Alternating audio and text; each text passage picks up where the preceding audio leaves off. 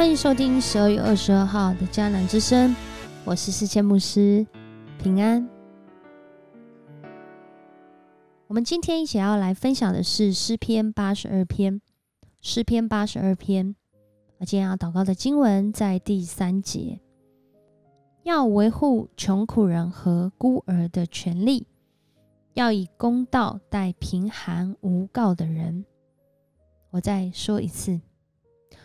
要维护穷苦人和孤儿的权利，要以公道待贫寒无告的人。在今天的经文当中，上帝被诗人描写好像一个审判官，并且这个审判官呢，是审判官当中的审判官。怎么说呢？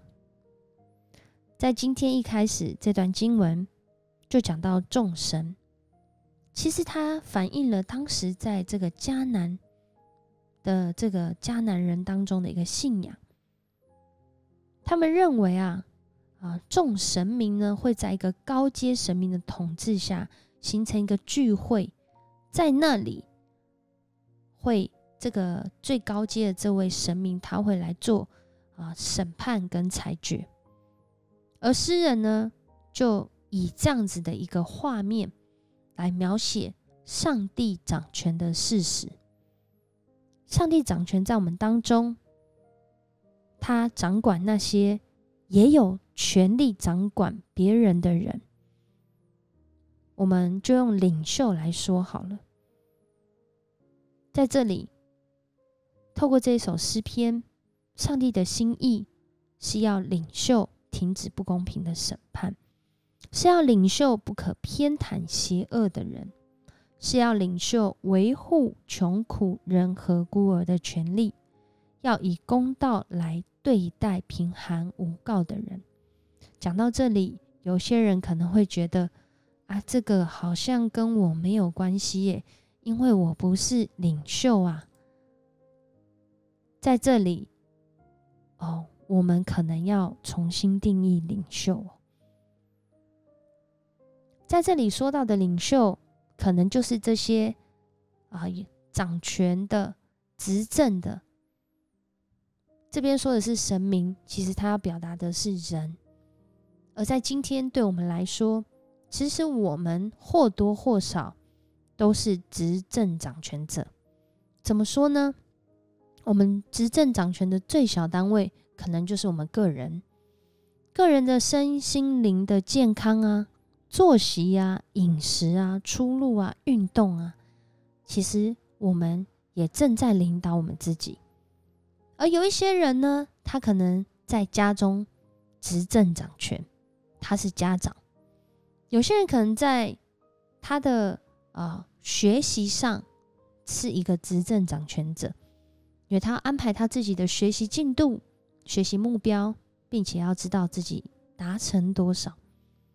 或许有一些人呢，他更是我们所呃常见的这些执政掌权者，公司里的主管啊、老板啊，或是他的职分有那个功能，譬如说像警察，他们都有不同啊。上述说到的这些都有不同的啊掌管的范围、功能等等。但是，同样的心意，上帝要这些执政掌权者、这些领袖，要活出上帝的公义。而活出上帝的公义，最让人担心的就是无知、愚昧。怎么说呢？让我来讲一个短短的故事。在一九六零年的时候，有一个。德国人，他是一个军官，他把呃这当时这个呃上百万的犹太人送上了一个死亡的列车。当然我会说怎么送的。然后呃德国后来战败啊，他就逃到阿根廷去。结果在一九六零年的时候，呃这个以色列的特工就把他绑架，绑绑到哪呢？就绑到耶路撒冷。就在那个时候啊，耶路撒冷就开了一个世纪的大审判。他们在审的就是这个名叫艾希曼的德国军官。当时呢，哦，描写记录这段往事啊，纪录片的一个女作家，她把她呃这段内容叫做《艾希曼耶路撒冷大审纪实》。纪实，啊，有翻译说叫做“邪恶的平庸”，有的翻译叫“平庸的邪恶”。在这个审判当中。艾希曼不断的说道：“我没有罪，我只是服从。服从难道不是美德吗？”这位艾希曼不属于统治阶层，也不是贵族，他只是一个小小在军中的行政官。不过，就在他每一次签署同意签署他的名字在每个公文的上面的时候，许许多多的以色列人就被送往不同地方的集中营，甚至就在这个过程中，有许多的人只是因为他一个签名，就面临了死亡的道路。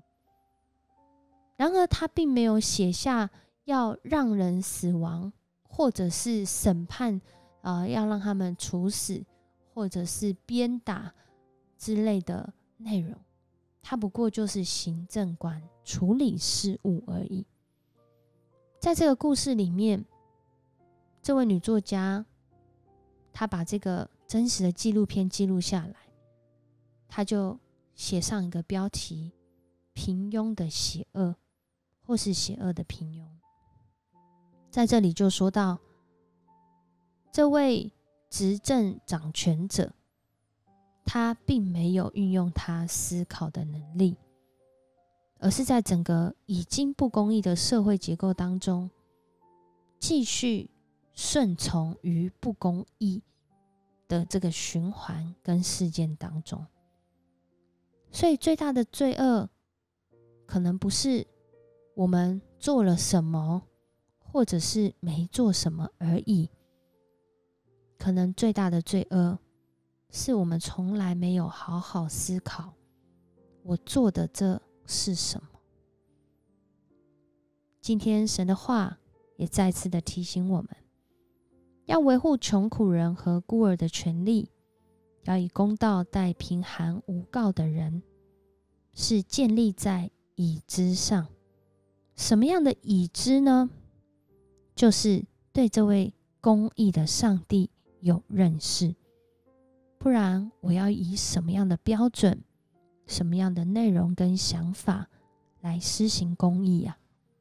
这个世上没有人比上帝还要公义，所以让我们一起来学习上帝的心意。他是公义的上帝，他必按我们所做的来回应我们。但我们在我们能够影响执政掌权的范围当中。我们更是要活出上帝的公义。我们一起来祷告，主，谢谢你带领我们在今天，让我们再次透过诗篇八十二篇，让我们再次思想，我们要来投靠这位公义的主，因为我们确实有很多无知之处，需要你的提醒。需要你的带领，更是需要你的拯救。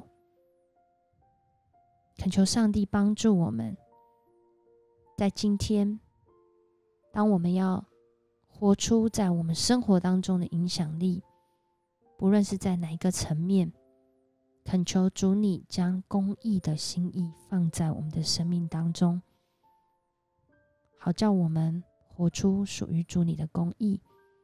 感谢赞美你，祷告奉主耶稣的名求，阿门。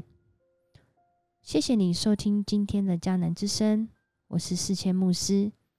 愿上帝赐福你，以公道来带领人走在上帝的恩典当中。我们明天见。